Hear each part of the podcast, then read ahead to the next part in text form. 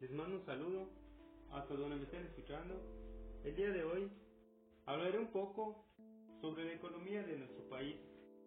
Les daré una información corta, pero de la manera más clara, para que tengan una idea de lo que está sucediendo en la actualidad con la economía del país. Como ya había notado, en el 2019 no fue un año muy positivo en cuestión económica.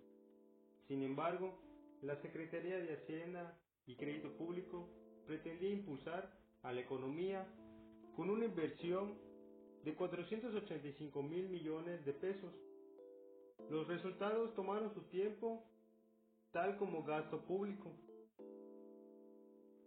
El director de análisis Juan Rich nos advierte que la economía de México se encuentra vulnerable ante los nuevos riesgos tanto por la caída en el precio internacional del petróleo como por la bajada en la actividad de comercio mundial a raíz de las medidas sanitarias como el resultado de la pandemia del coronavirus.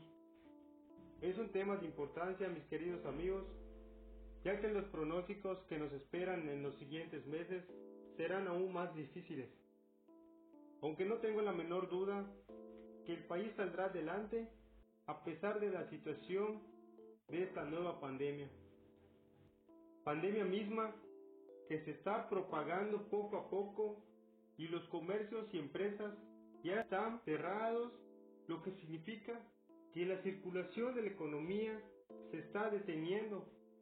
Por otro lado, el Banco de México, Banjico, estará reaccionando con prudencia y cautela, derivando de una inflación que se ubica en 3.4% al cierre del año, por lo cual la tasa objetivo cerraría en 6% en el 2020. Por su parte, el economista Carlos Heredia afirma que en México ya estamos entrando en una severa crisis económica.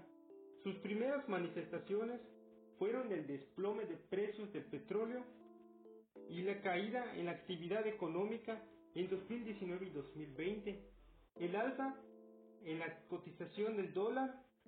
Ahora la pregunta es si seremos capaces de responder con liderazgo político, con medidas de política económica y con la responsabilidad social de cada mexicano.